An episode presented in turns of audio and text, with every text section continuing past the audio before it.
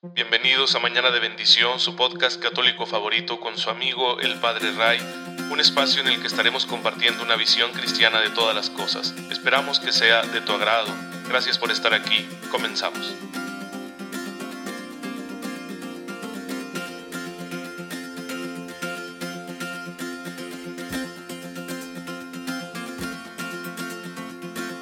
Muy feliz jueves eucarístico, queridos hermanos. Soy el Padre Ray.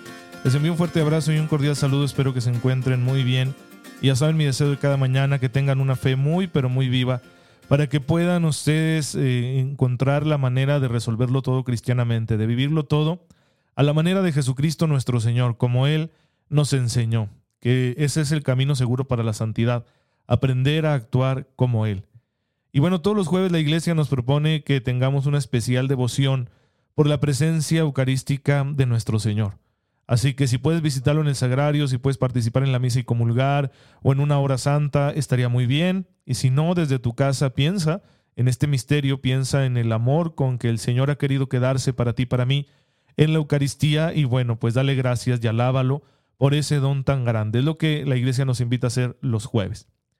Y además tenemos pues un nuevo elenco de santos como cada día y aquí iremos presentando algunos para sentirnos inspirados y que de esa manera nos demos cuenta que podemos ser santos también nosotros.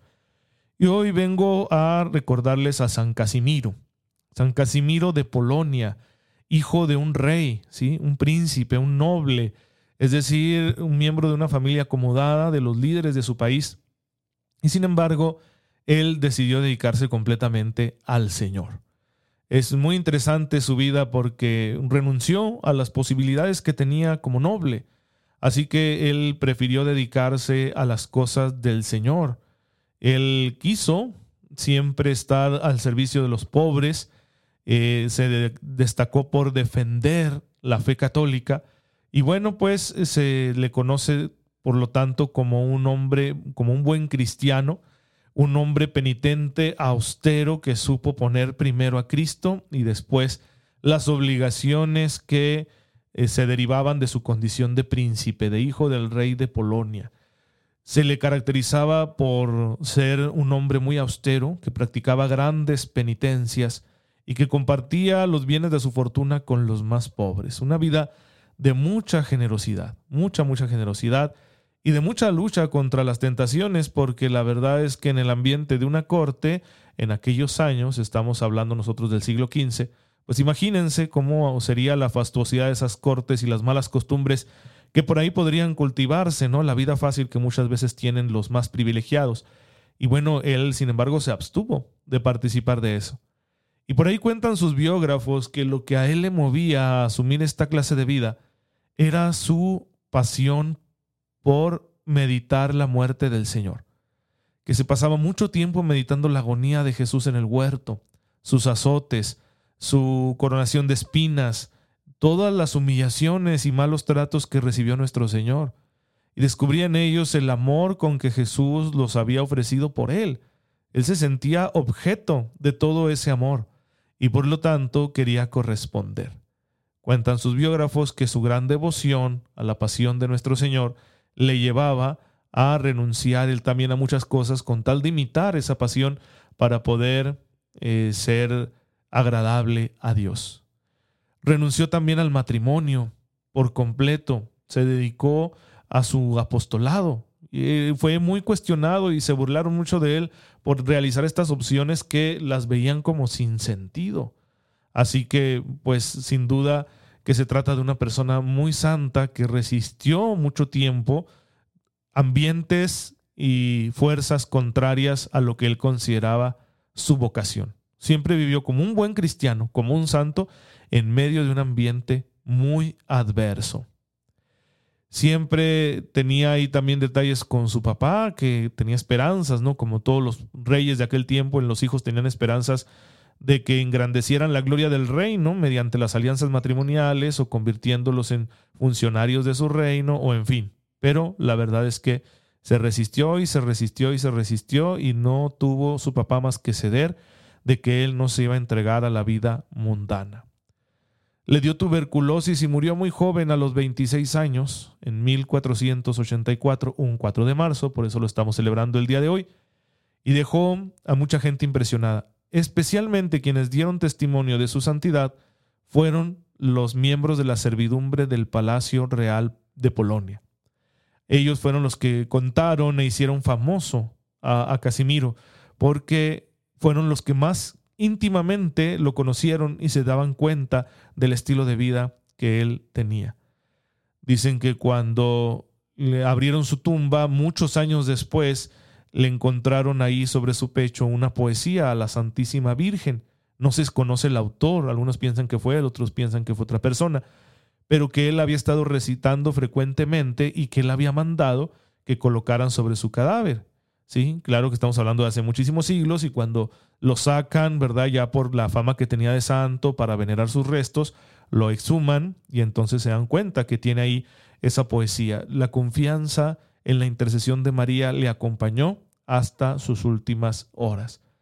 Y con su ejemplo, con sus medios, con sus recursos, trabajó incansablemente por evangelizar lo que hoy es Polonia y Lituania, que eran dos naciones que estaban juntas y que han conservado admirablemente su fe católica, a pesar de tantos siglos y en gran medida por estos santos, hombres y mujeres convencidos que se dedicaron a, vivir para el Señor aún en medio de condiciones y de situaciones adversas, aún en medio de ambientes tan llenos de todo lo contrario como es el ambiente de la realeza ¿no? en, en aquel entonces, y sin embargo perseveraron en la virtud, se preservaron, no se contaminaron del mundo, y con su ejemplo permitieron que la religión se extendiera y se consolidara, y por eso estos países durante mucho tiempo han sido un bastión del catolicismo en Europa, y gracias a ellos la fe ha sobrevivido muchas veces. Hay tanto en la historia que se le debe a estos dos países, precisamente en relación con la preservación de la religión católica y con la evangelización de los pueblos. Pues bueno, hermanos, también nosotros podemos llegar a vivir en ambientes hostiles, en ambientes que no favorecen la conversión, la santidad. Nos puede pasar hasta en nuestra misma familia, ¿no? Cuando tienes una familia, por ejemplo, que es muy fiestera, muy parrandera, qué difícil es mantenerse al margen de eso. O cuando tienes una familia que le gusta frecuentar la vida en sociedad, sí, el, lujo, los gastos, o cuando en tu familia eh, están acostumbrados a la cuestión del ambiente político, ¿verdad? Y, y pues de todo e, e, eso que se da ahí, ¿no? De las lisonjas, de, los actos de corrupción, de las tranzas, ¿sí? o tan solo del fingimiento, de tener que estar pretendiendo que todo el mundo te cae bien y que tú les caes bien a todos. Ha de ser difícil estar en esos ambientes y sin embargo la gracia de Dios tiene el poder más que suficiente para producir santidad aún en medio de esas situaciones. Pues si estás en una situación semejante, acude a la intercesión de San Casimiro, pídele que te ayude y entonces recibirás la gracia que él recibió para poder ser santo en medio de esas circunstancias. Y ya saben que no hay santo que no haga oración. La oración es el primer recurso que una persona santa tiene.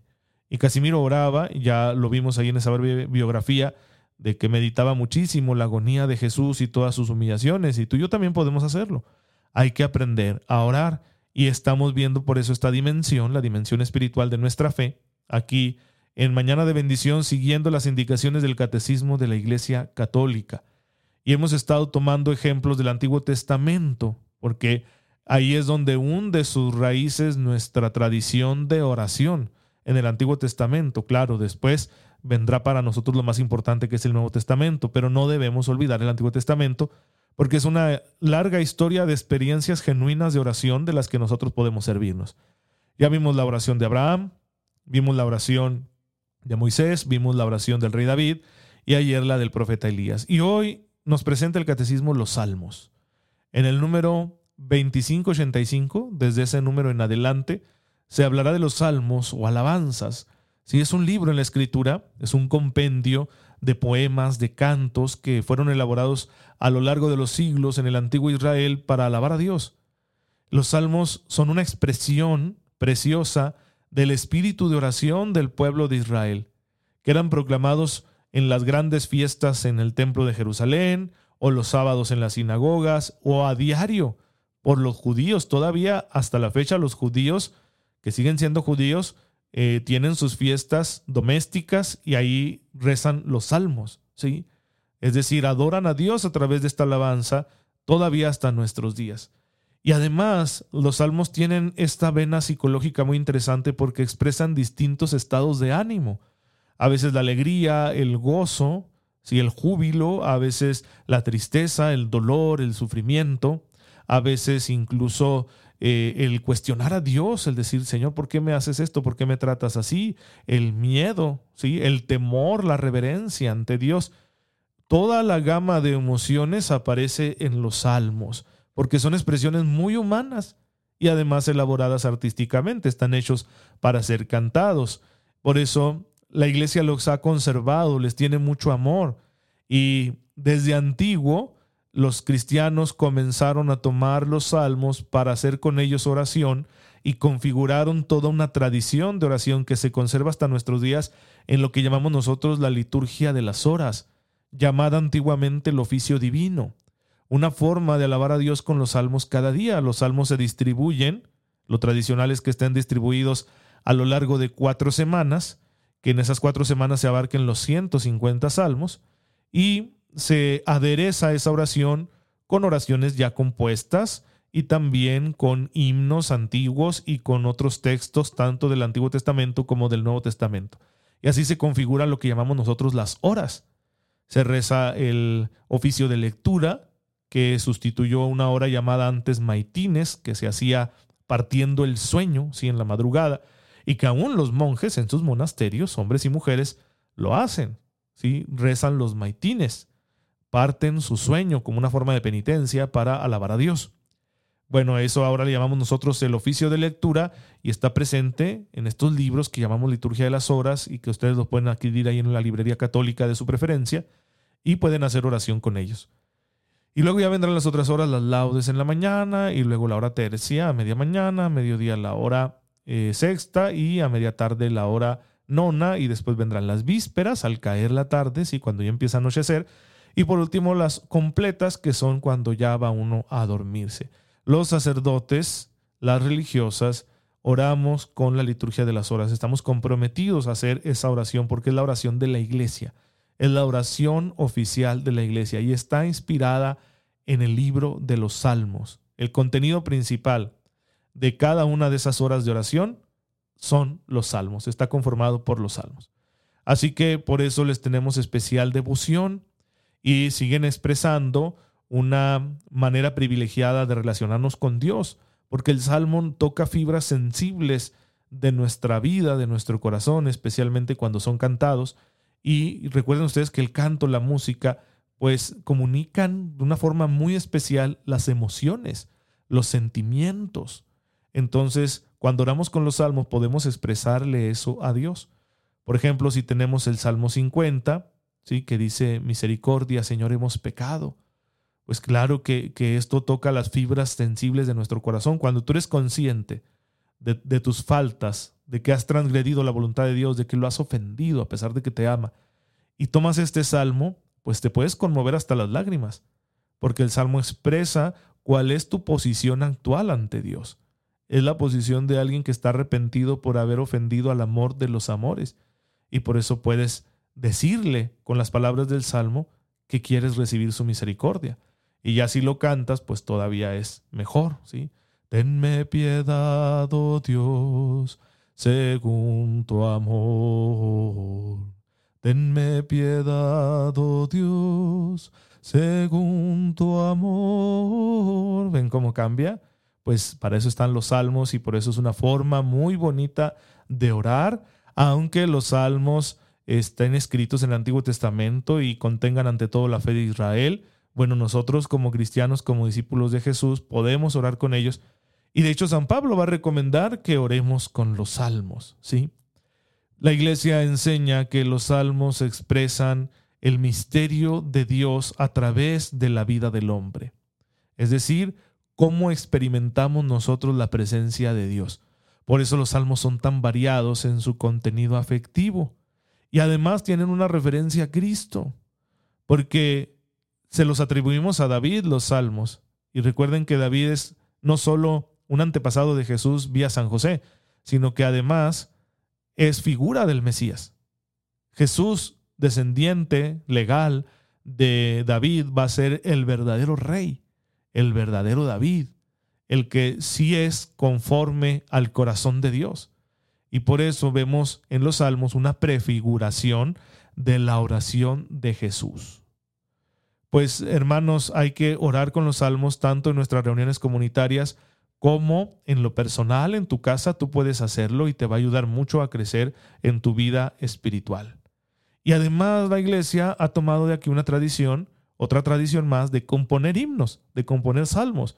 Y por eso tenemos en tantos santos, especialmente en los santos que llevaron una vida contemplativa, tenemos poemas escritos que son expresiones muy bonitas del encuentro que tenían con Dios a través de la oración. Y, toman como modelo los salmos, expresan sus emociones, sus deseos, su acción de gracias a través de estas poesías. Y es muy bonito tener nosotros como que un elenco, un repertorio de estos textos poéticos, artísticos, incluso cantos compuestos por grandes santos para hacerlos nuestros y nutrir nuestra vida espiritual. Hay unos rasgos constantes, dice el Catecismo en el número 2589, en los Salmos. La simplicidad y la espontaneidad de la oración. El deseo de Dios mismo a través de su creación y con todo lo que hay de bueno en ella. La situación incómoda del creyente que en su amor preferente por el Señor se enfrenta con una multitud de enemigos y de tentaciones y que en la espera de lo que hará el Dios fiel mantiene la certeza del amor de Dios y la entrega a la voluntad divina. ¿Sí?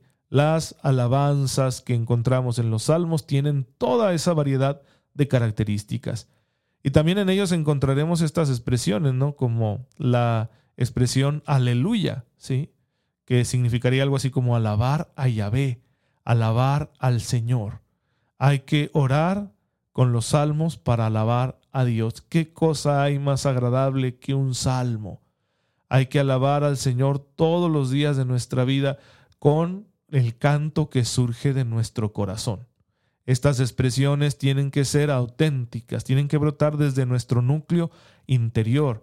No son simples repeticiones ni son ejecuciones artísticas destinadas a generar la admiración de un público, aunque pueden ser ejecutadas con tanto arte que claro que es admirable, un salmo bien cantado, no por quien tiene una voz bonita, pero aquí se trata sobre todo de que nosotros conozcamos a quien le estamos cantando, conozcamos al Señor al que alabamos mediante los salmos, para no reducir los salmos a una mera expresión poética, sino que sea ante todo expresión espiritual de nuestra vida interior, de nuestra relación que tenemos con el Señor, de la confianza que hemos puesto en Él. Los salmos nos ayudarán a que todos los momentos cotidianos de la vida, que son tan distintos, algunos buenos, algunos malos, hay momentos de alegría, hay momentos de tristeza, hay momentos de bienestar, hay momentos de prueba. Bueno, los salmos nos ayudan a que todo eso lo sepamos ofrecer al Señor, a que todo eso sea motivo para la, la alabanza, para acudir a Dios, para pedirle su auxilio, su gracia, su presencia misericordiosa. Pues adelante, manos a la obra, hay que ponernos a orar y los salmos una fuente de inspiración para nuestra oración. Un compromiso cotidiano de alabar al Señor nos ayudará muchísimo a crecer en nuestra vida de fe, a no salirnos del camino de la salvación y a experimentar mucha, pero mucha felicidad en este mundo, sin que esta felicidad terrenal nos impida alcanzar la gloria del cielo, porque allá se vivirá en alabanza perpetua en una alabanza total que producirá una felicidad eterna, inmensa, que no tendrá fin jamás. Señor, te damos gracias porque nos concedes dirigirnos a ti mediante la alabanza. Ayúdanos, Señor, a poder expresarte lo que hay en nuestro corazón como lo hicieron los salmistas, de manera que siempre nuestra conexión contigo parta desde la autenticidad de nuestro amor. Por Jesucristo nuestro Señor. Amén. El Señor esté con ustedes. La bendición de Dios Todopoderoso, Padre, Hijo y Espíritu Santo, descienda sobre ustedes y les acompañe siempre.